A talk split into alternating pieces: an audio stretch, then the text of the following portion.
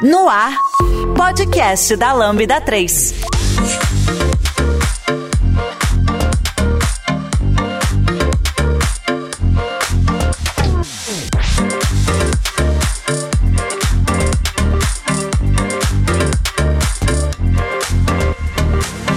Oi, eu sou o Giovanni Bassi e esse é o podcast da Lambda 3 e hoje vamos falar sobre antipadrões de DevOps.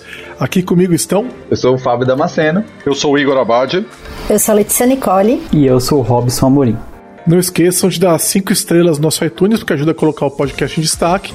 E não deixe de comentar esse episódio do post do blog, no nosso Facebook, SoundCloud e também no Twitter. Ou se preferir, mande e-mail pra gente no podcast lambda3.com.br.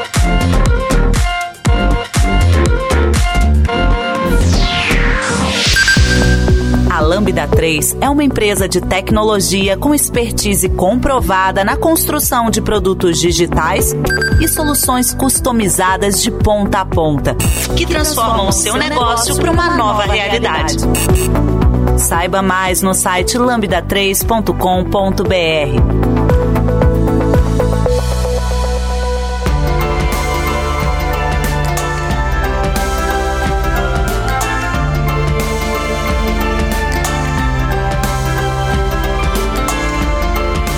Então, pessoal, a, ideia desse episódio é a gente realmente dar uma desmistificada é, em coisas que parecem que estão certas, mas na verdade estão erradas quando a gente fala de DevOps. Essa é a ideia do antipadrão, né? O antipadrão não é um negócio que parece que é um padrão, mas na verdade está tudo errado, né? A gente tem vários antipadrões na tecnologia e hoje nós vamos falar dos de DevOps, né? Então, nós vamos falar muito dos, dos, dos assuntos que de repente você viu alguém comentando ou de repente até fazem na tua empresa e, putz, não é a melhor ideia, tá bom? O que nós vamos fazer é que a gente tem uma conversada antes de gravar aqui e aí a gente lembrou de vários assuntos legais e as pessoas vão começar a trazer aqui os assuntos que elas já viveram, já tiveram uma experiência e que elas entendem que acabou sendo tratado como um padrão, mas não deveria ser um padrão, porque é um antipadrão. Então vamos lá, quem quer começar com o primeiro antipadrão do dia? Eu queria sugerir um. Vai. É, Para mim, um dos mais gritantes é a gente ter DevOps como um time, ou como um cargo, ou como qualquer outro tipo de segregação.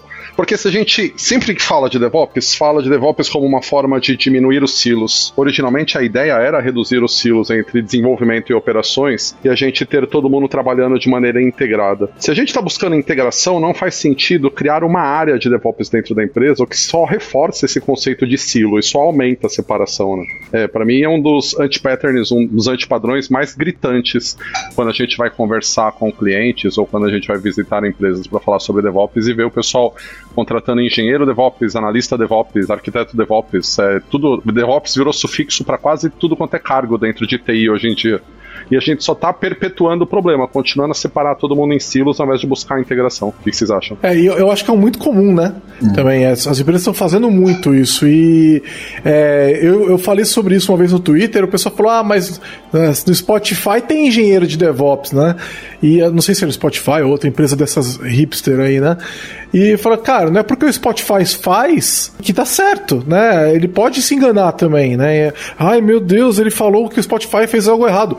Sim, o Spotify pode fazer algo errado, não tem problema, né? Todo mundo pode fazer algo errado, né? Não tem a Bíblia do DevOps falando quem, quem são os padres do DevOps e quem, né? Os bispos do DevOps. Então não existe, né? É, então, eu, eu tenho um problema com o cargo de engenheiro de DevOps. Eu acho que não deveria existir também. Você tem as pessoas de Dev e você tem as pessoas de Ops, né? Mas tem, tem algo que se confunde com isso, que é, de repente, eu não sei o caso do Spotify, mas eu entendo que em algum momento, talvez para algum trabalho específico, sei lá, seja, você pode ter uma estratégia de de repente eu preciso automatizar muitas coisas, estou iniciando, etc. Eu quero separar um time para um tempo é, poder olhar um pouquinho mais para isso, sabe?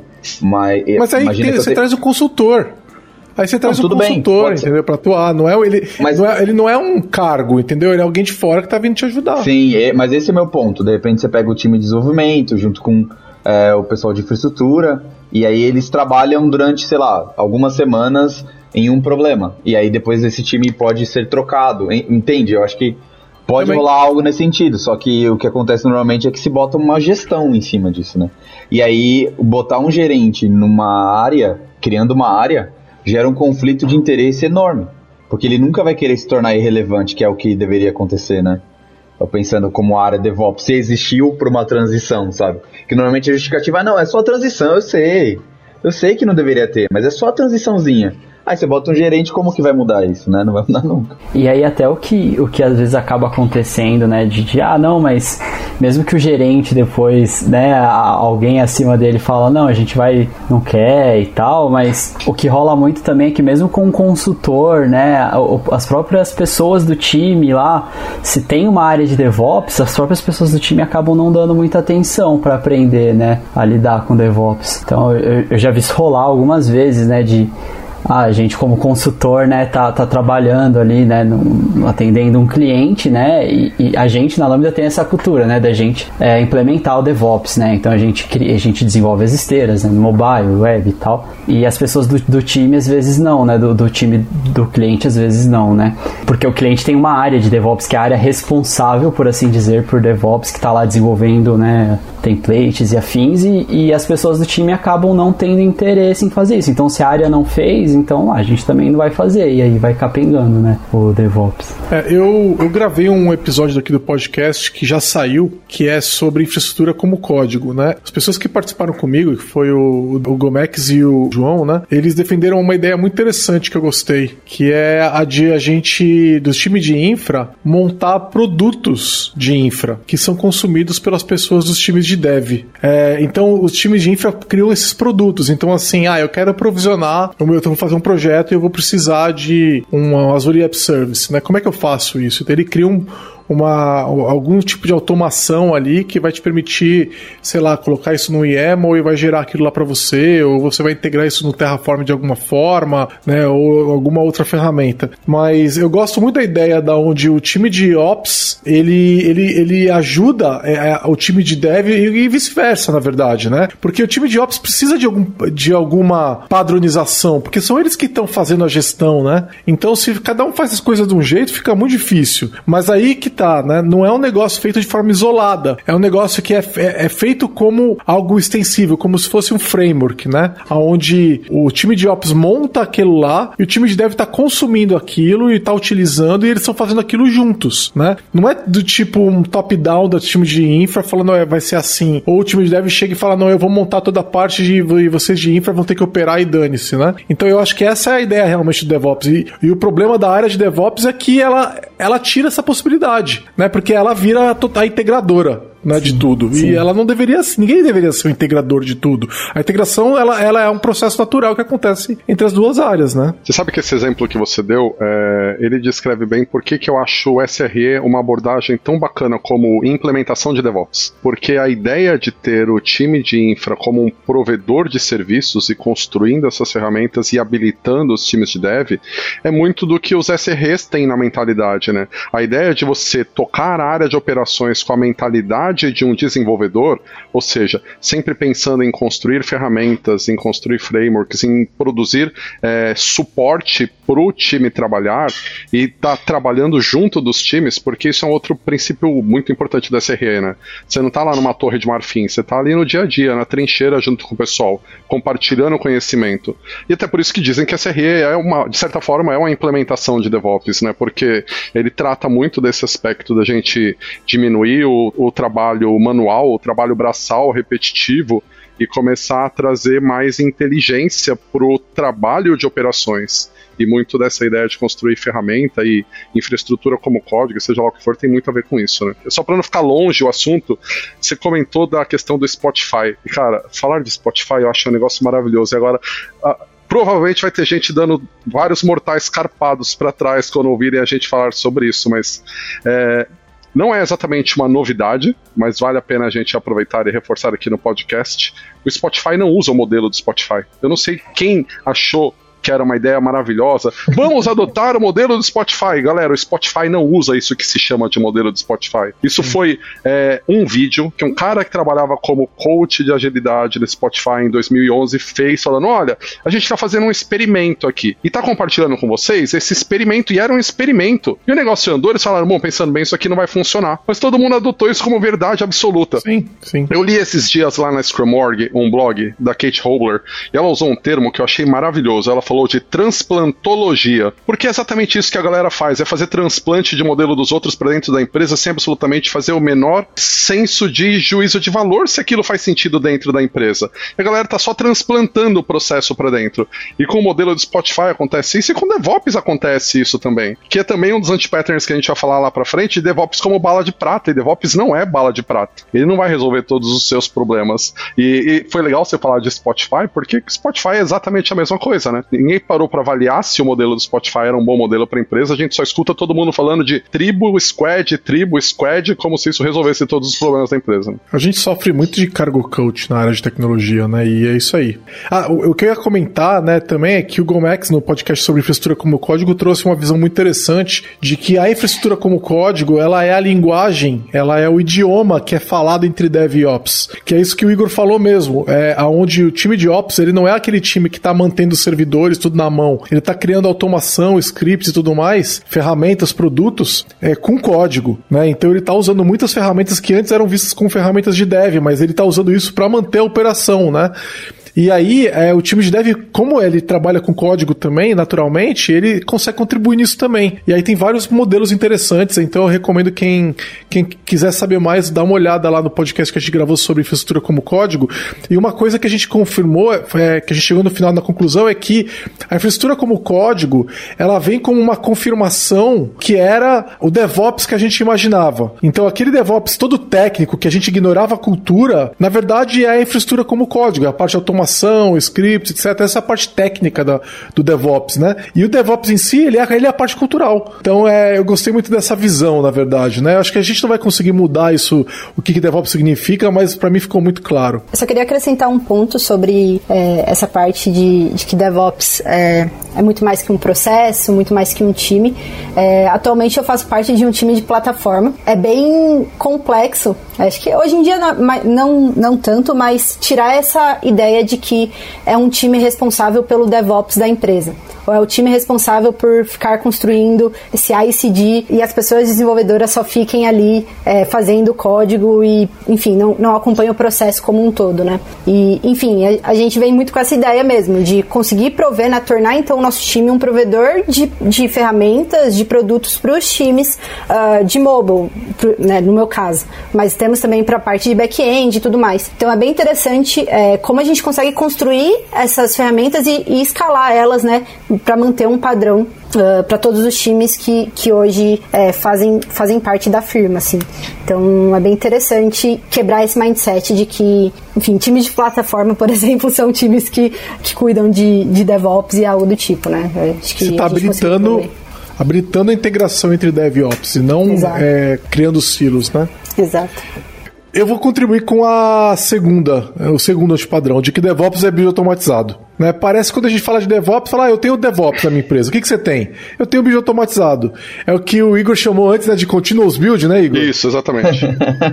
e o que, que roda na build? Adorei, adorei, adorei o termo. é, então, assim, DevOps não é build automatizado, DevOps é cultura, né? E o build automatizado é uma coisa que a gente faz há muito tempo, né? Quando a gente começou a falar de integração contínua, né? E aí o pessoal inventou o termo errado também de build de servidor de integração contínua, não existe servidor de integração contínua, né? Integração contínua é uma prática e você tem o servidor de build. então, assim, é, DevOps é muito mais do que bioautomatizado, né? Então, é, eu tenho visto empresas que falam, não, não, que essa aqui é, é, é, o Zé, ele cuida do DevOps. O que, que quer dizer? Ele cuida do build. Né? Primeiro que não devia ter o Zé que cuida do build, tinha que ser uma coisa dos times integrados e tudo mais, né? Segundo que DevOps não é build. É, fora que fora o, o que, que é essa build, né? O que, que é build para você? Aí às vezes a build é compilar o projeto. Só, querido. Aí também, mesmo, mesmo que só tenha a build, né? De repente, você pode rodar um processo de qualidade ali, fazer integração contínua e tudo mais, mas não, eu só roda a build. Não, a gente abre o PR, o PR não está atrelado à build, por exemplo, né? Enfim, ou seja, você pode integrar código lá e, e, explode só depois que já integrou, filho, né? E aí, enfim, eu acho que tem, tem um pouco disso também. E o deploy? O deploy é na mão. deploy é, é, parte do processo, do pipeline e tudo mais, né? Sim. né? Eu, eu, eu entendo que quem tem que montar isso aí são os times em conjunto e você ter um pipeline automatizado de build, deploy e tal, não determina que aqui você tem DevOps, né? Porque você pode ter uma pessoa na empresa que faz isso tudo e o time de dev não pode pôr a mão ou o time de infra não pode pôr a mão e isso não é DevOps, né? Como a gente diz, DevOps não é só ferramental, né? É mais um lance de, de, cultura, assim, né? Das pessoas, não é da, da organização em si também, né? Um... E aí, já deu as cinco estrelas no iTunes pro podcast da Lambda 3? Vai lá!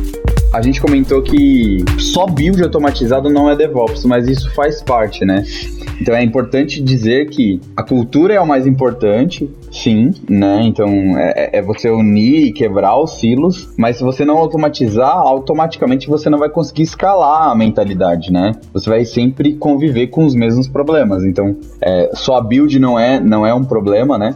É a gente comentou que é importante ter na build é, é, coisas relevantes, não adianta só fazer a compilação, é você ter seus testes automatizados, tem um milhão de podcasts aqui, depois a gente pode colocar aí também no, é, no post, a gente, a gente, falando sobre isso, é importante você rodar seus testes, você fazer portões de qualidade, né, quality gates, é importante que você, antes de promover para o ambiente, garanta a qualidade, né, garanta que aquilo que você fez está de acordo com o esperado. E aí até aproveitando, já vou puxar o próximo aqui, próximo antipadrão DevOps, que é, é, um, é, um, é um detalhe técnico, mas que faz toda a diferença, que é você, por exemplo, utilizar o mesmo binário para todos os ambientes, então, ou o mesmo, mesmo pacote, né? Então, e, e, a partir das variáveis de ambiente, somente você variar o que precisa variar, né? De acordo com o ambiente. Eu sei que é meio óbvio, né? A maneira que eu tô falando aqui. Mas o que acontece é que quando você não faz isso, você causa um problema de funcionar na minha máquina, não funciona no ambiente, funciona no ambiente X, não funciona no Y e assim por diante, né? Aí você coloca lá uma, quatro ambientes. Ah, eu tenho dev, eu tenho QA, eu tenho homologação e eu tenho pré-produção e eu tenho produção. Então, cinco ambientes aí, ou cinco estágios, né? Da sua publicação, em que cada estágio, de repente, alguém vai, vai lidar ali. E aí você usa é, pacotes diferentes, né? Tem uma chance razoável de você poder, é, de repente, estar tá com versões diferentes do, do, software e achando que é, é, é um problema na, na, implementação, mas basicamente você só replicou errado o pacote, né? Você refazer, além do mais, tem uma demora, né? Então imagina nesses cinco ambientes, imagina que sua build tá terrível, um sistema legado e ela demora 30 minutos para acontecer. Aí você vai ter 30 minutos de implantação e eu tô sendo bem generoso, né? Todo mundo que tá aqui provavelmente já passou por builds muito maiores que isso já em algum momento na vida. Então demora 30 minutos para fazer a build, rezar para passar e cair no próximo ambiente, né? Enfim. E aí você acaba tendo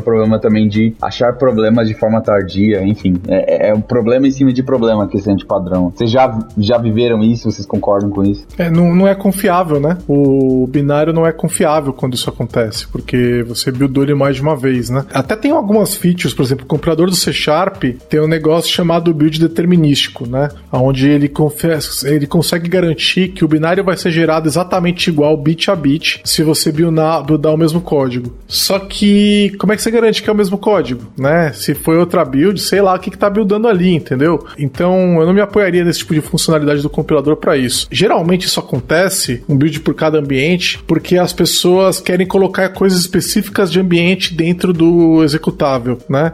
Então, em vez de deixar o executável configurável, eles pegam e geram um executável para cada ambiente. Né? Então, em vez de usar variável de ambiente ou algum arquivo de configuração, etc., eles geram um, é, é, é, um binário para cada ambiente. E esse é outro antipadrão que acompanha isso que você falou, Fábio, que é o executável não ser configurável, né? E aí geralmente é um problema, porque você cria o risco de segurança, porque o executável está atrelado ao ambiente, então ele tem dentro daquele pacote, ele tem informações de produção, como chaves, strings de conexão, etc, que não deveriam estar tá lá, né? Que são parte de uma configuração, né? Tem que ser plugáveis, então é um problema e é, é, é mais ou menos comum, né? E outra muito, um lugar muito comum que fazem isso é no front, inclusive, né? Eu ia falar do Angular. Então fazer exatamente. um build de Angular para cada ambiente, né? Isso é falta de conhecimento também, porque dá para fazer Mas isso é culpa do framework, isso, né? é porque Isso é- ah, isso é culpa do Não é framework. culpa do framework. Não, é cara. porque até poucas versões atrás. Poucas, eu tô colocando é bem entre aspas, tá, gente, aqui. Porque a, pensa que as pessoas estudam menos front-end mesmo, é natural. Então, é, tem, a gente já fez o podcast Full Stack, a gente fala um pouco disso lá também. Já tem a tendência de pegar, ah, eu quero um framework porque eu não quero ter trabalho, eu quero que ele me guie nos padrões e boas práticas, etc. Aí você escolhe o Angular lá. E aí ele vai vir com os environments já separadinhos lá, prod e dev. E aí, cê, quantas, vezes a gente já não pegou o código de, de cliente que as, todas as variáveis lá, segredos de, de produção, estão no repositório, né? Então, eu acho que o, o framework tem culpa no sentido de que, né, não tô culpando o time, nada disso, mas na proposta, você cria um template e ele já vem errado. Então, acho que quando o template vem errado, acho que tem tem um problema aí, sabe? Agora não mais, agora tem é, é configurável de outra forma, enfim. É, então tem os assets que você pode usar pra isso também e tal. Mas eu já vi, não sei se vocês já viram, mas eu já vi string de conexão de banco de dados de produção comentado no Git, cara. sim, sim. Entendeu? sim. Um- uma- Sem brincadeira. Um outro exemplo também que, tem, que acontece bastante essas coisas é no mobile, né? Então, eu já vi muitas vezes pessoas terem um build para principalmente para iOS, né, que muda o, o, o certificado, né, e o perfil, de publicação.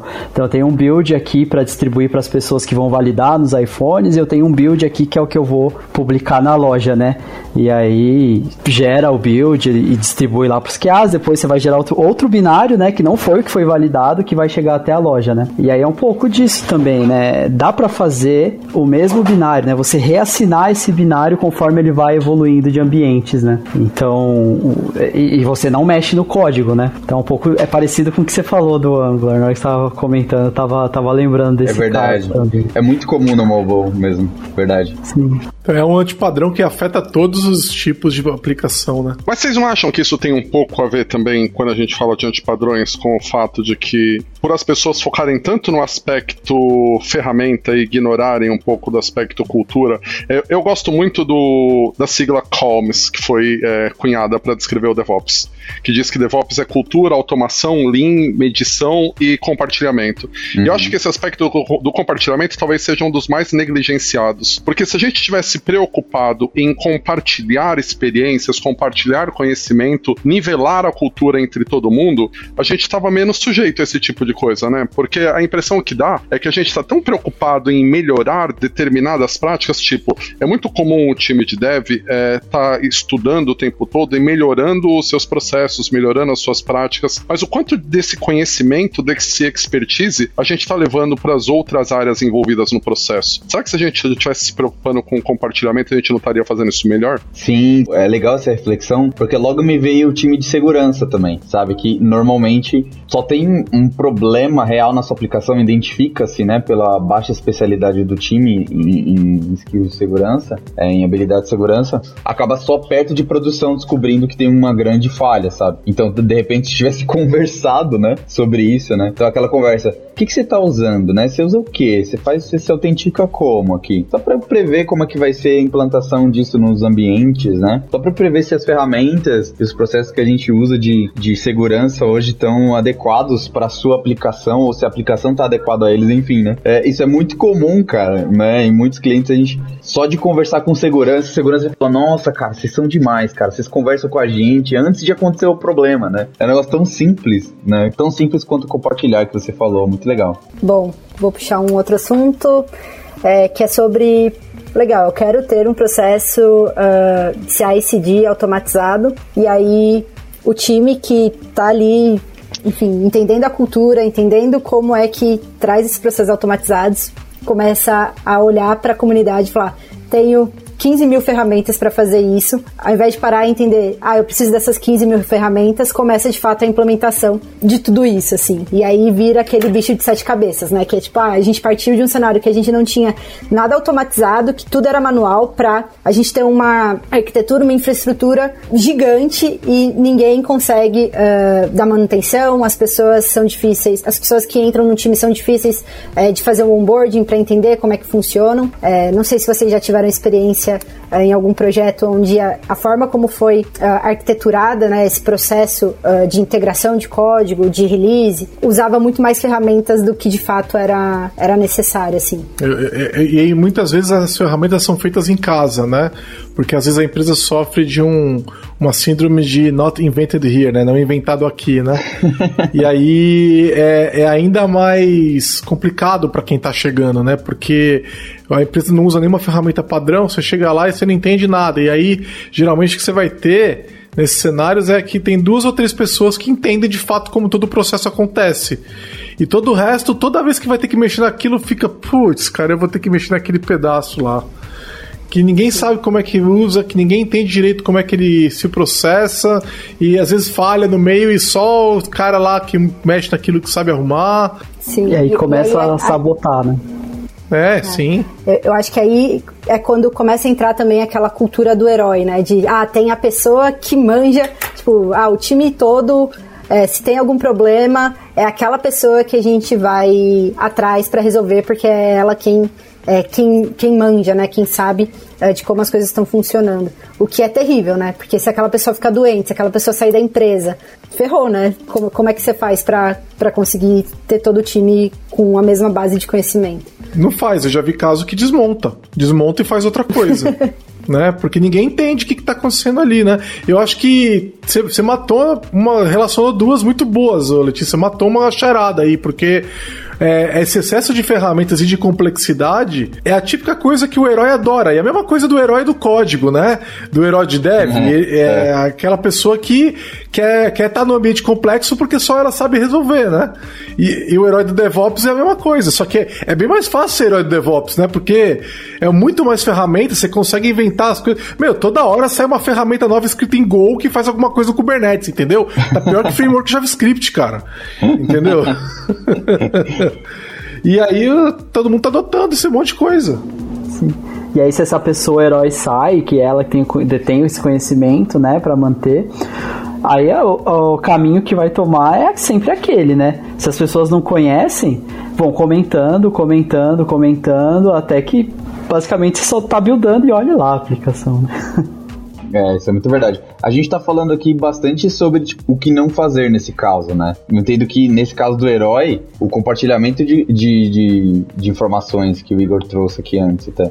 realmente uma, uma vontade da gestão mudar a cultura, né? Aliás, acho que não é uma vontade, mas acho que um aval, entender o valor disso, né?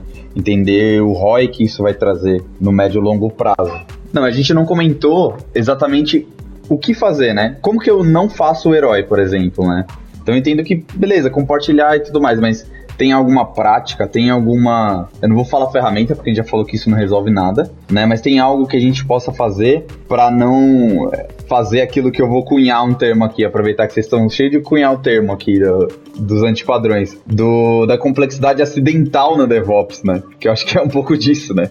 Foi sem querer que se tornou tão complexo assim, né? Então, o que, que vocês acham? Tem alguma forma? Tem. É, não sei, Fábio, você já leu o livro O Projeto Fênix? Sim. Cara, o Projeto Fênix é maravilhoso porque ele cobre muito essa questão do herói. Eu não sei se você lembra, tem um personagem lá, o arquiteto, que ele é o herói lá da Parts Unlimited. E muitos dos problemas que eles têm é porque esse cara tava no caminho crítico de quase tudo o que acontecia lá. Esse cara tava envolvido em tudo. E aí, como que você resolve o problema do herói? A primeira coisa é você começar a documentar o que o herói faz. Porque é muito comum, e isso é, é típico da postura do herói. O cara chega, ele resolve o problema, ele senta lá, resolve e vai embora e ninguém entende o que ele fez. Então, é, uma das precisa fazer para diminuir a síndrome do herói é não aceitar mais esse comportamento de que algo vai ser feito sem ser documentado. Eu preciso começar a construir uma base de conhecimento, porque se eu tiver o mesmo problema uma segunda vez, eu vou saber resolver sem depender do herói. Uma outra coisa muito comum que ninguém faz no herói é controlar o quanto a gente depende do herói, porque ninguém mede o trabalho do herói. Esse é o cara que trabalha 12, 14, 16 horas por dia e todo mundo vê ele como o salvador da pátria e dá um baita valor no trabalho dele e o trabalho dele ele tem um grande valor. Mas por conta de todo mundo ver ele trabalhando o tempo todo, ninguém se preocupa em medir o trabalho dele. Porque a hora que você começa a colocar na frente dele um controle de demandas, você começa a identificar quais são as áreas que, por exemplo, estão deixando de assumir responsabilidade e estão jogando essa responsabilidade nas costas do herói, porque tem alguém que resolve. Mas, de novo, tudo aquilo que não é medido não pode ser gerenciado. Isso acontece muito com o herói. Então, uma das primeiras coisas que a gente precisa fazer é começar a medir. Medir quem está demandando, medir quanto esforço está sendo produzido e começar a compartilhar aquele conhecimento produzido. Então, a gente volta aos princípios do DevOps de novo com isso, né? Sim, e eu, eu, eu vejo uma, uma conexão também, Igor, com uma, um, que você, um assunto que você levantou, que é o lance de que o DevOps deveria ser lean, né? E aí, é, essa questão de excesso de ferramentas e o herói, geralmente eles vão acontecer num ambiente que não é lean, né? Você não quer aproveitar e já tocar nesse assunto também, porque eu acho que eles estão ligados, né? Sim, perfeito, porque se DevOps é, se propõe a. E quando a gente vai estudar DevOps, a gente vê que muitas das bases do DevOps foram construídas em cima do Lean, em cima do trabalho que a Tom Popendick fizeram com, com Lean Software Development. E o Lean, em resumo, é como que a gente aumenta a eficiência de um processo através da, da melhoria do mapeamento do fluxo de valor e garantir um fluxo contínuo e otimizado, mais, mais enxuto, com menos desperdícios. E cada vez que a gente coloca é, mais ferramentas, mais processos, mais coisas em cima do, do DevOps que não agregam valor àquilo que está sendo entregue lá na ponta, a gente está sendo anti-lean, né? Então, um outro pattern que eu tenho visto é o DevOps como anti-lean. O DevOps como uma desculpa para a gente implantar um processo, que DevOps não é, implantar uma metodologia, que DevOps não é, para fiscalizar os times, o que nunca foi a proposta do DevOps.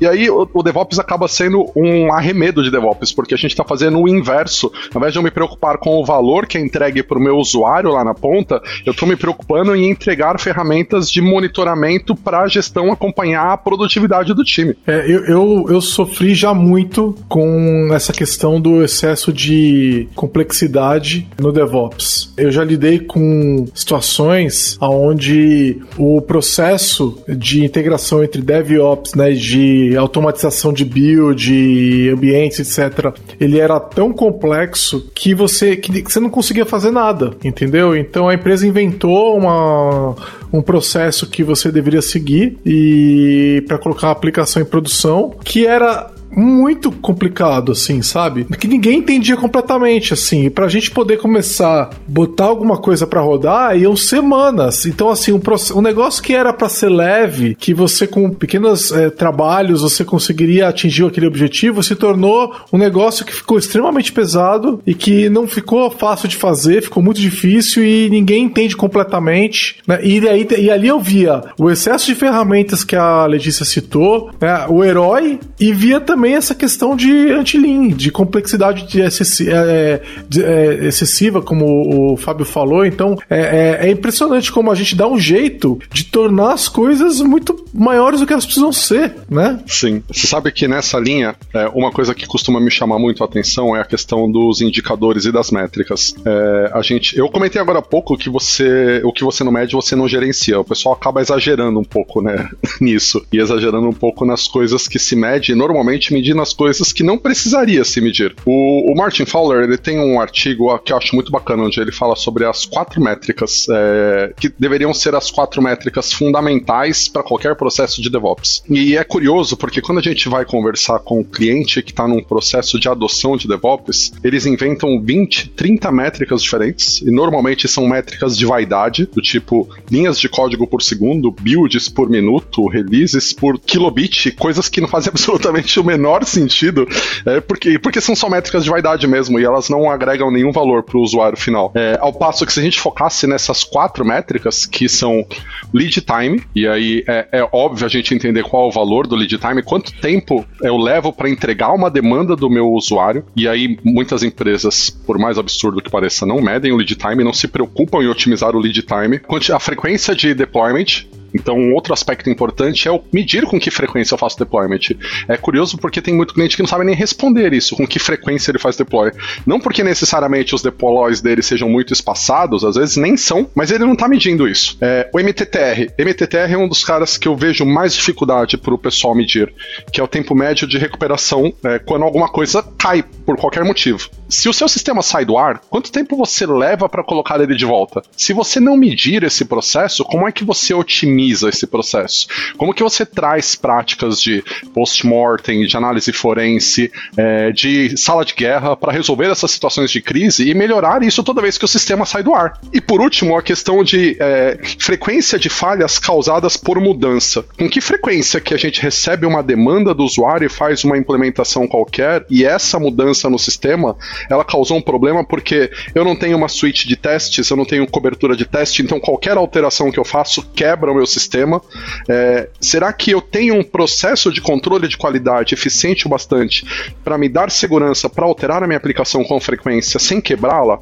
Percebe que todas essas quatro métricas elas, elas representam valor para o usuário, porque elas indicam com que velocidade eu consigo entregar valor para o meu usuário lá na ponta. E ninguém mede isso. E eu acho muito louco, porque são coisas que efetivamente te guiam na melhoria do seu processo de desenvolvimento como um todo. Se você pensar nessas quatro métricas, o trabalho que você faz para melhorá-las é um trabalho que afeta o seu processo como um todo. E se a gente se preocupasse só com elas, já seria um baita ganho, tanto para a empresa Sim. quanto para os clientes. Só que o pessoal fica inventando um monte de métrica que não traz valor nenhum. Isso é uma outra coisa que me chama muito a atenção nessa questão dos antipadrões, que é ter métrica apenas por ter, apenas por uma questão de vaidade, ao invés de focar em métricas que representem efetivamente o valor que eu estou entregando para o meu usuário, para o meu cliente. É, esse é um outro de padrão que a gente não tinha pensado, né? Métricas inúteis. e é muito clássico isso. E, e é interessante o que você está falando, porque eu realmente entendo que legal você olhou pela visão do usuário. Só que eu, como desenvolvedor, eu digo que essas práticas, é, esse tipo de prática, né, esse tipo de cultura DevOps, é bom para mim como profissional, porque eu vou dormir tranquilo, sabe? Eu sei o, o que, que vai acontecer se alguma coisa cair, sabe? É isso que a gente fala às vezes para os para-desenvolvedores, para clientes, enfim, para comunidade, para gerar uma sensibilidade humana também sobre ela, né? Porque não é só no aspecto de aplicação, então. E aí fica aquele monte de métrica, o time antiga, há muitos anos atrás, quando a gente estava todo mundo no, no mesmo local, aglomeradinho ali, né? acabei de datar esse podcast, acabei de datar. quando a gente tava aglomeradinho. Aí ficava aquele monte de painel lá. É muito clássico isso, né? A empresa faz um produto novo, ela coloca aquele monte de painel.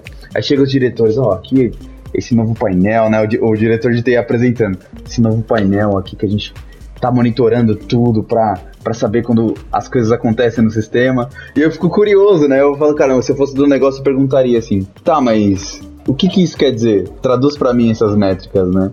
Eu nunca vi ninguém perguntar, até porque politicamente seria muito difícil ali, talvez, a, a situação. Cara, Quantas então... vezes, né, Igor? Quantas vezes a gente não colocou um painel desse numa empresa, né, Igor? É, quando, quando começamos a fazer consultoria tal, e, e o Azure DevOps começou a ficar mais popular e o pessoal começou a, a valorizar mais isso, era muito uma questão de cargo coach, de querer botar a métrica no painel, porque era o que, a, é o que as empresas cool faziam, né? Ah, então ó, quebrou a build, tem um painel só com os builds dos times, então quebrou a build fica vermelho, não sei o quê, e, e é, eu acho que é legal você ter ferramentas de radiação de conhecimento, de informação, né? Mas realmente muitas métricas são inúteis, como o Igor falou mais cedo. E eu... é engraçado você comentar esse ponto, Fábio, porque me parece a questão da, da síndrome da roupa nova do rei, né? Ninguém quer admitir que não entende o valor daquela métrica, ninguém tem coragem de perguntar para que, que serve aquilo porque afinal de contas quem não enxerga a roupa do rei é burro, né? E fica todo mundo fazendo de conta de, nossa, que legal, muito lindo aquilo, bacana aquele quadro ali. E ninguém tem coragem de perguntar para que, que serve aquilo, bom. qual que é o valor que a gente tá tirando daquilo, né? Não, bonito é. Bonito, é, bonito. não temos como negar, é bonito mesmo. Definitivamente. Não, cara, eu quase recebi não é uma promoção uma vez porque eu mostrei pro gerente o Kibana, cara, entendeu? Eu só mostrei, não, bota isso aí que vão gostar, cara. Cara, você traz alguém de de fora da tecnologia e vê aquilo, entra na área de TI e vê um painel daquele, a pessoa se sente em Hollywood, entendeu? Todo aquele filme lá, o Matrix, Swordfish, sabe? Que tipo é. tem letrinhas caindo e tal, é, quando ela vê esse painel. É isso que acontece. Sim. Então eu acho que as pessoas têm essa ilusão também, né? Que a tecnologia tem que ser mais romântica, ela tem que ter é. painéis bonitos e letrinhas caindo nos monitores, né? Escreva pra gente podcast@lambda3.com.br.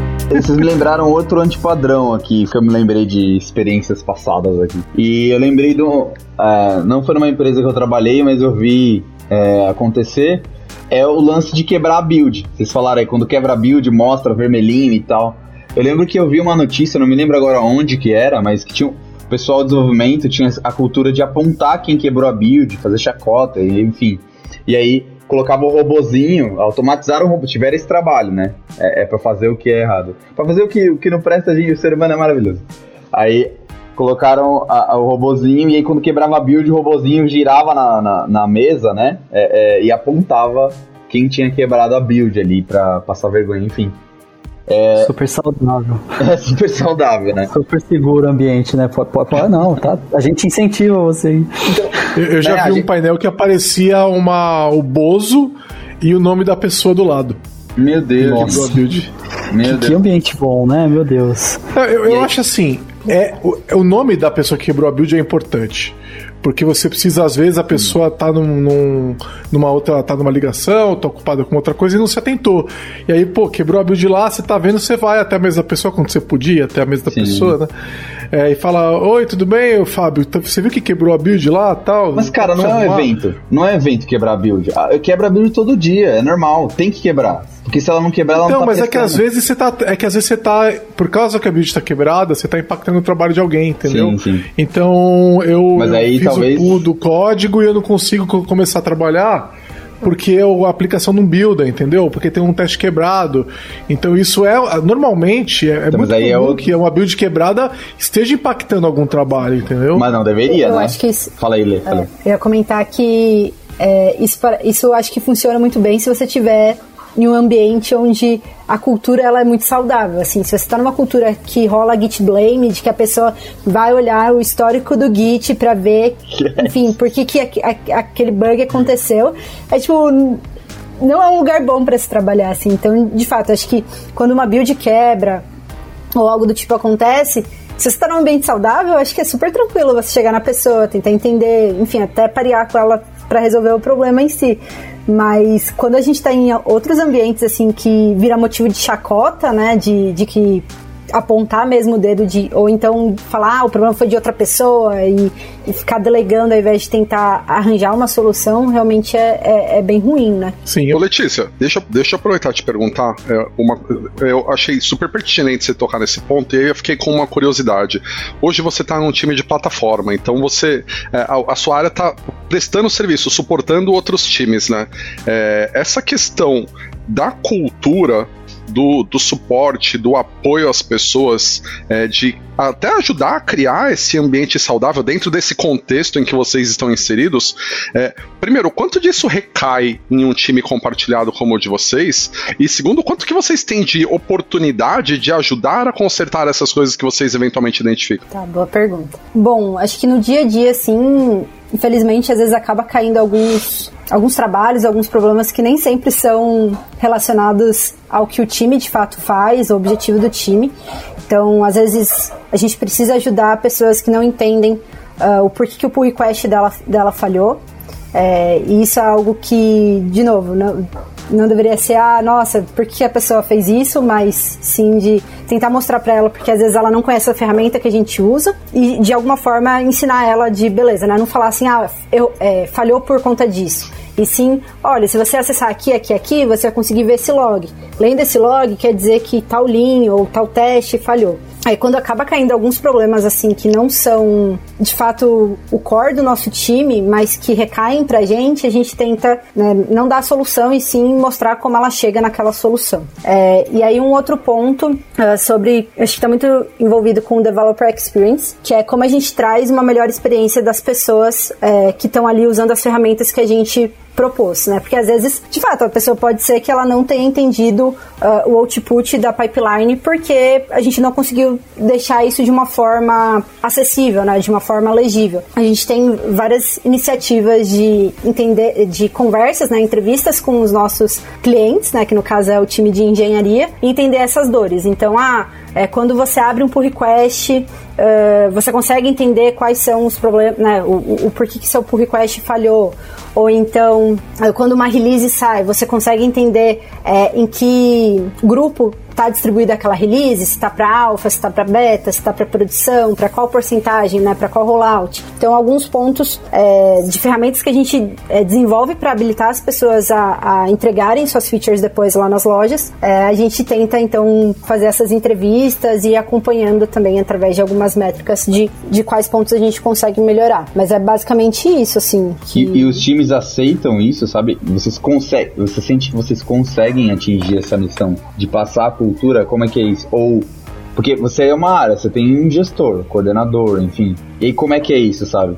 Porque às vezes, qual que é a, por que, que eu tô te perguntando isso? É, a impressão que eu tenho é que criando esse tipo de área de suporte, mesmo com uma boa intenção, é que se der qualquer problema, o desenvolvedor falar, espernear e falar, não, não quero fazer, Aí ele vai falar com o coordenador, com o gerente dele, o gerente dele vai falar com o seu gerente, vai chegar e você faz, vai, vamos fazer, vai, faz isso aí pra ele parar de encher o saco. Lá. Isso acontece, isso é comum ou vocês conseguem reverter esse tipo de coisa? Como que é isso? E aí, se você me permite completar a pergunta, Letícia, na linha do que o Fábio comentou, é, tem um outro aspecto que eu fico curioso de saber se essa questão cultural, se isso é um extra mile de vocês, tipo, eu sei que eu preciso fazer, então, tipo, não dá para jogar os caras lá no vácuo, porque se a gente não atuar nessa parte de cultura, a gente não consegue sair do outro lado, ou se vocês são efetivamente medidos por isso, se isso está no job description de vocês, porque é, tem a ver com isso que o Fábio falou, né? Se isso não tiver no, no job description de vocês,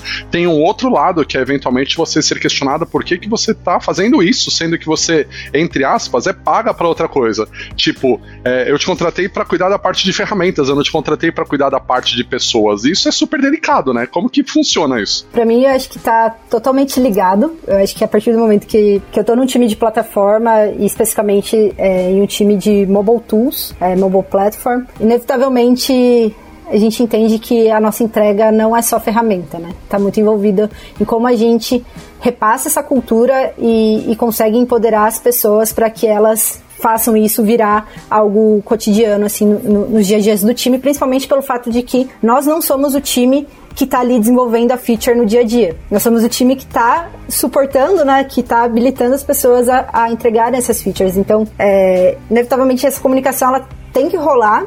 E aí a gente tenta, das, das mais diversas formas, conseguir trazer o, o, qual realmente é o valor disso. Então, hoje eu entendo que a maior parte das pessoas é, enxergam o valor e, e tem essa cultura uh, no dia a dia, mas é, é, um trabalho que, que a gente considera que faz parte é, do nosso time também, né? De, de ser esses guardiões, de, de conseguir habilitar as pessoas e mostrar o real valor é, delas adotarem essa cultura ou até mesmo dos produtos que a gente está utilizando, porque o nosso time hoje só existe para entregar valor para aquelas pessoas, né? Então, pô, acho que, que já, já, já faz parte, né?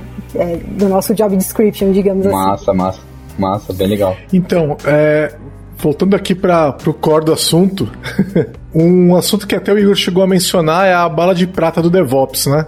É, onde todos os problemas que a gente tem vão ser resolvidos e curados pelo DevOps. É, eu acho que isso vem junto com a ideia do modelo Spotify, das squads e do Agile também. Micro microserviços e Agile. Todo mundo já teve essa função de salvar a gente da miséria que a gente tá, né? Porque vamos combinar, muita, uma grande parte dos times de desenvolvimento por aí, eles estão numa situação difícil de trabalho, né? Onde Sim. as muito bug, as coisas não funcionam e tal. E agora a bola da vez é, a, é o DevOps, né? Que vai veio para salvar todo mundo, né? E isso não é verdade, né, pessoal? Vocês têm visto o pessoal olhando para DevOps como a solução de todos os problemas? Com certeza. É, eu também já vivenciei, barra, vi isso acontecendo. E além disso, de, de tratar como bala de prata, é falar assim: para tudo, vamos parar tudo, flip the table e vamos mudar todos os processos e vamos reinventar tudo e, enfim, é como se fosse a revolução ali, como se tivesse que jogar tudo fora e começar tudo do zero. É, mas não é ideal, gente, não façam isso. É, você sabe que eu diria que há 10 anos atrás a gente tinha uma piada recorrente, inclusive a gente tinha é, CDs impressos com isso de vamos instalar o Scrum, porque há 10 anos atrás o cliente falava, cara, o Scrum é, é, o, é a minha bala de prata, então eu quero instalar o Scrum aqui na empresa. A gente brincava e ia com CD de Scrum versão 1.0 para brincar de instalar Boa. isso no cliente como se fosse tão simples quanto instalar. E me parece que hoje o DevOps é o novo Scrum que as pessoas esperam poderem instalar, né? Até porque Scrum tá aí dentro, né? Mas fala aí. Não, e aí depois, é, seguindo nessa linha da bola de prata, vira até um motivo depois, né? Não, não tô conseguindo entregar a feature aqui porque o DevOps não tá me ajudando, porque o DevOps tá ruim, né? Então a culpa não, não é do meu processo de desenvolvimento, mas é do DevOps que tá atrapalhando o meu dia a dia aqui, né? E aí entra uma parte que você falou de autonomia, né? Então, se o time não tem autonomia, às vezes isso vai acontecer mesmo, né? Ele não vai conseguir entregar isso. Então. Exato, exato. Aí são as disfunções, né? Exato. Tem, e, e, voltando ao, ao ponto inicial, é, é de, é de novo, né? É o que a gente falou de anti-lean. O time não consegue otimizar o processo. Então, ah, beleza. A gente já entendeu que tá difícil de alterar a build. Beleza. Aí o gerente de DevOps falou, não, beleza, tá tranquilo. Ouça o podcast da Lambda 3 no seu aplicativo preferido. Eu queria tocar um ponto que é é um ponto que particularmente me interessa bastante em toda a discussão de DevOps. Engraçado porque eu até fiz uma palestra a respeito disso recentemente, porque eu queria puxar essa discussão, eu queria que a gente conversasse mais sobre isso. O tema da palestra meio que já dá a nota da discussão, que é, cara, se DevOps é sobre pessoas, processos e ferramentas, por que, que a gente só fala de ferramentas? E o tempo todo que a gente está falando de DevOps, a gente está falando só de ferramentas, a gente fala muito pouco de processo e fala muito menos de pessoa. Eu não sei se vocês tiveram a oportunidade de ler, tem um artigo de 2015 da Julia Rosal Ela é, é, analista do Google. Ela trabalhava, é, não sei se ela ainda trabalha, mas ela trabalhava no time de RH do Google. E eles fizeram um estudo que eu achei muito bacana, que é as, as cinco chaves para um time de sucesso no Google. Eles, que, eles tentaram identificar quais eram os critérios que os times mais bem-sucedidos do Google tinham em comum para tentar replicar esse modelo. E é você ter vários times de alto desempenho. É, e é muito legal a, cons a constatação a que eles chegaram, porque normalmente você tende a pensar que tem a coisa tem a ver com a formação das pessoas pessoas, com a sinergia das pessoas, com o expertise das pessoas, com o conhecimento técnico das pessoas.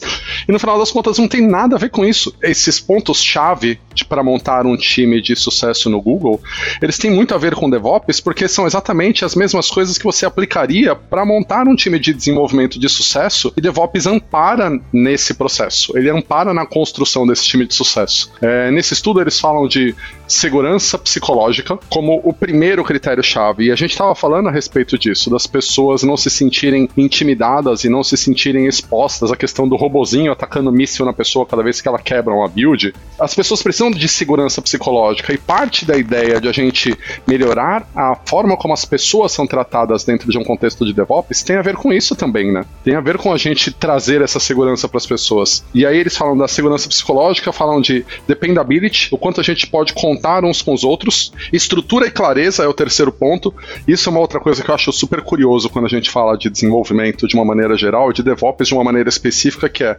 as pessoas sabem por que, que elas estão trabalhando naquele projeto e fazendo aquele desenvolvimento e entregando aquela funcionalidade. Se a gente não conhece as metas de negócio, se a gente não conhece o plano estratégico da empresa, se a gente não conhece o porquê que a gente está fazendo aquilo, como que você garante que você está fazendo a coisa certa da forma certa? É, muitas vezes, e aí, aquele negócio do gold plating que desenvolvedor adora ficar inventando firulas no código, a gente consegue minimizar se a gente entende o que, que traz valor e de que forma que a gente pode se alinhar com os objetivos da empresa. Mas enquanto as empresas, ah, os desenvolvedores, os times, as pessoas técnicas têm essa clareza, sabem por que, que elas estão fazendo aquilo. Quando, quantas das pessoas sabem o significado do trabalho delas e, tipo, volta para casa de caramba, hoje eu fiz diferença no mundo, hoje eu sei que eu fiz uma coisa que tem relevância para mim, tem relevância para os meus usuários, tem relevância para os meus clientes, Senão é sempre aquela sensação de segundou. Você todo dia acorda com aquela sensação de, putz, mais uma segunda-feira, mais um dia sofrido de trabalho chato. É, e aí o, o, quarto ponto é o meaning of work, o significado do trabalho, e o quinto ponto é o impacto do trabalho. Então, repara como esses critérios não tem nada a ver com coisa técnica, não tem nada a ver é. com ferramenta, tem a ver com a pessoa entender de por que, que ela está indo trabalhar. Gestão, e de ela né? se sentir segura dentro daquele time. E isso está muito ligado a DevOps, porque é justamente o aspecto de pessoas, de cultura, de compartilhamento, até mesmo de Lean, da questão da melhoria contínua e tudo mais, e o amparo para que as pessoas possam se aprimorar o tempo todo, que a gente ignora. E para mim esse é o pior dos anti-patterns do DevOps, que a gente focar na ferramenta e esquecer que no final do dia a gente está falando de pessoa e não de ferramenta. Isso é muito Sim, verdade. Ligando a isso também o um ponto que você tinha levantado, que é tratar DevOps também como processo ou metodologia, né? E esquecer que é cultura. Então, é engraçado, né? Porque parece que um dos erros mais comuns é a gente tentar reduzir DevOps a, a, a retirar a cultura do DevOps, que é o principal ponto do DevOps. Não, eu vou tratar só, vou fazer só ferramenta, é build, é infraestrutura como código e dane-se o resto né? Não, eu vou fazer só o processo, né? Como é que a gente vai lidar com esse, esse assunto aqui? Ou Sim. então tentar montar uma metodologia tá, a partir das ideias do DevOps, esquecendo completamente da ideia da cultura, né? E, e eu percebo nesse assunto, assim, eu ando estudando um pouco de gestão de produto ultimamente. Então, aí me deparei esses tempos aí porque estou ajudando na, na ONG, na igreja onde eu estou e tudo mais, né, na parte de desenvolvimento de, de software para gestão de lá, e, enfim, é, é porque recursos são ainda mais preciosos, porque são vidas, são pessoas que precisam de ajuda, ser alimentadas, atendimento psicológico, médico, enfim. Precisa de uma gestão interessante, mais enxuta, né? E a gente está aplicando agilidade, enfim, aplicando o que a gente está falando um pouco aqui também de DevOps. E algo que, algo que eu achei muito interessante esses dias que eu me deparei de conhecimento foi, dentro do que o Igor falou, do conceito de causa justa, né? Então uma empresa, ela precisa ter uma causa justa, que é algo que é inalcançável. Depois a gente pode botar até no post aí o artigo que eu tô citando citando aqui, é do Diego Way, se não me engano. Ele discorre sobre isso, dizendo que ah, você vai alcançar algumas missões durante a empresa muito difíceis, porque sua causa justa é impossível, né? Mas é algo que motiva as pessoas a acordar todos os dias e ir lá trabalhar. Enfim, a gente estava conversando isso aqui na Lambda também. E é interessante que eu percebo que a TI, a gestão da TI, e, e eu delego isso à gestão, eu não sei se vocês concordam, mas na minha visão é da direção da gestão, porque a gente está falando de estratégico aqui, ela tende a colocar decisões no Technicase, sendo que ela deveria olhar como esse RH, por exemplo, do Google olhou, para as pessoas também, para aquilo que as pessoas precisam, para aquilo que vai alimentar é, é, a vontade das pessoas, né? Então faz todo sentido isso, né? Então eu sinto que se a gente humanizasse um pouco mais a gestão de TI, tirasse um pouco dessa visão, que eu vou passar pizza debaixo da porta e você vai codificar, né? Até hoje a gente entrevista centenas de pessoas por ano. Muitos candidatos têm essa visão. Não, mas eu queria ficar quietinho tal. Eu, eu quero entrar na Lambda porque eu quero botar meu fone, codar e eu vou codar com Giovanni Bassa, vou codar com Mahmoud Ali, enfim, Robson, Amorim, alguém que está contribuindo na comunidade ali e, eu quero é poder botar meu fone depois de conversar com eles, eles me ensinarem o melhor padrão de projeto do mundo, né? Eles vão codar microserviço comigo, um micro front-end incrível e a gente vai, vai brilhar junto, né? Não é isso, tem a ver com a interação das pessoas, né? A gente volta até para agilidade, né? De que a interação é mais importante do que os processos, enfim. É muito, muito real. Achei muito legal que você comentou, Igor. Sim, um, um outro assunto interessante é que a gente costuma ver que um time só é, domina todo o processo que seria compartilhado entre dev e ops, né? Então, é, ah, o dev vai eliminar ops ou ops vai eliminar dev do, de um determinado processo. Você que tinha trazido esse, esse assunto, né, Igor? Como é que você chamou isso aí mesmo? Foi, e eu confesso que eu fiquei muito surpreso quando eu vi esse termo pela primeira vez, porque você fica naquela de, você tá de sacanagem, né? Não é possível que cunharam o termo no ops como uma forma de dizer que o, o nirvana do DevOps, o objetivo que todo mundo deveria buscar com DevOps é eliminar o time de operações e que toda a operação da infraestrutura deveria ficar a cargo do time de desenvolvimento. E é, é louco pensar que tem gente que está buscando isso mesmo, que tem como meta eliminar a área de infraestrutura e DevOps nunca foi a respeito de eliminar a infraestrutura, foi pelo contrário, foi empoderar a área de infraestrutura, que sempre foi relegada a segundo plano quando a gente fala do ponto de vista de desenvolvimento de aplicações, e esse empoderamento é importante para trazer infra para dentro da discussão e não eliminar infra da discussão. Eu iria até mais longe. Eu acho que é, no limite, quando a gente está com uma, uma, empresa madura e moderna, eu acho que a pessoa de infraestrutura e operações ela deveria fazer parte dos projetos de dev e as pessoas de dev deveriam fazer parte das, do suporte de, de operação, entendeu? Então aquele time ele é responsável por aquele produto digital, qualquer que seja ele, em todas sua, as suas necessidades, desde o desenvolvimento até a produção e até o suporte de produção também, entendeu? Então é, é um time como um todo. Então você não tem mais times de dev e ops, você tem times e que tem pessoas de dev e ops, né? Eu acho que esse é o limite, não a eliminação, né? Sim, Sim, e aí a gente falou agora há pouco de bala de prata e a gente continua reforçando de que não existe bala de prata, mas ainda assim, quando a gente discute esse aspecto em específico, eu gosto muito da solução que o SRE propõe, do Site Reliability Engineering, da ideia de você ter o SRE como um papel de, primeiro, como uma forma de empoderar a área de infraestrutura e trazer práticas mais modernas, se é que a gente pode dizer assim, mas que é basicamente trazer as práticas de desenvolvimento para dentro do time de infra e viabilizar esse cross cross-pollination, viabilizar essa troca de experiências entre a área de infraestrutura e a área de desenvolvimento, com o SRE ali no meio como facilitador, levando a informação para os dois lados, trazendo aspectos de confiabilidade, de estabilidade, de escalabilidade, de segurança, que nem sempre estão ali na pauta do dia para o time de desenvolvimento. E é importante ter alguém trazendo essa preocupação para o time de,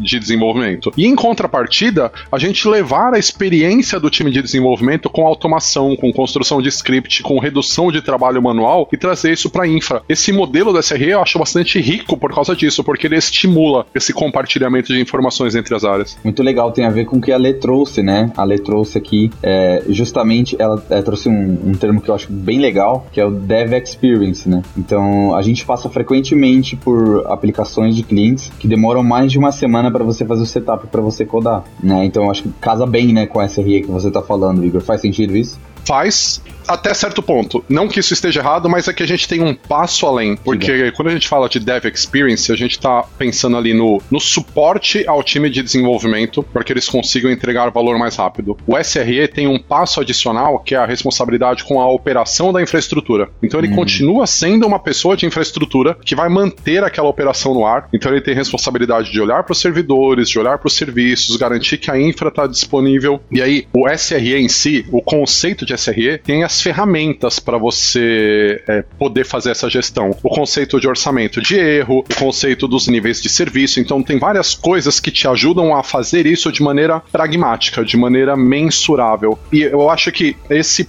passo além é que é o grande diferencial. É onde a gente vai um pouco além do DevOps. Porque normalmente, quando a gente pensa em DevOps, querendo ou não, a gente ainda está muito olhando para esse aspecto do Dev Experience. Essa expressão é muito boa para isso. É, quando a gente é. fala de DevOps, a gente fala muito da experiência do desenvolvedor. E como a gente melhora essa experiência para garantir que o fluxo de entrega seja o mais suave e o mais frequente possível. É dev-centric, Mas a gente... né?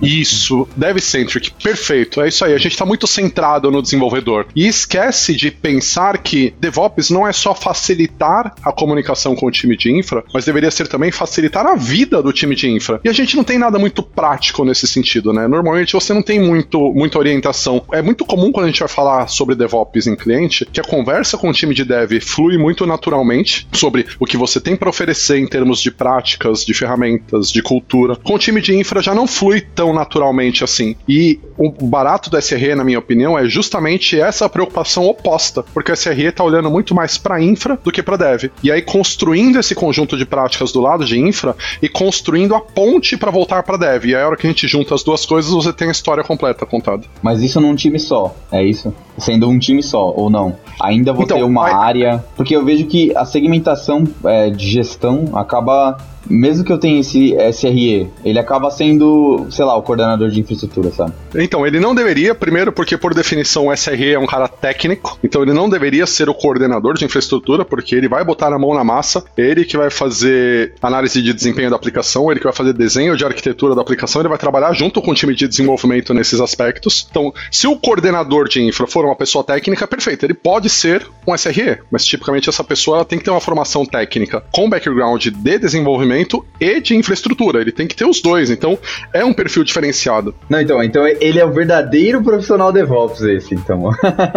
é, com a diferença que quando a gente fala de DevOps puro e simples, a gente sempre reforça que DevOps não é um cargo, DevOps sim, é uma sim. cultura. Pessoal, SRE não. SRE é, é cargo. Muito legal. Muito Por legal. definição, SRE é cargo. E aí, onde você vai colocar o engenheiro de Site Reliability depende muito de como você implementa SRE dentro da sua organização. Esse cara ele pode estar dentro do time de desenvolvimento, ele pode estar numa, numa área de serviços compartilhados, numa plataforma, como o caso que a Letícia descreveu. Então, uhum. tem, tem estruturas onde a SRE está num pool de serviços compartilhados. Tem, tem empresas onde a SRE está distribuída entre os times. Só acrescentar Oi? que isso acontece atualmente nos times de plataforma onde eu trabalho. A gente tem pessoas SREs dentro dos times para realmente ter essa diversidade também. Não, animal. E a, a bagagem que essas pessoas trazem para dentro dos Fantástico. times de desenvolvimento é fantástica. É, e a gente, com isso, consegue efetivamente começar a resgatar a questão dos silos. Porque, por mais contraditório que pareça, ainda que eu esteja criando mais um cargo, ainda que eu esteja criando potencialmente mais uma área, a gente tem, por definição, e a Letícia comentou bem, a questão dessas pessoas estarem inseridas ali no dia a dia dos times e não estarem numa torre de marfim olhando de longe resolvendo o problema, né?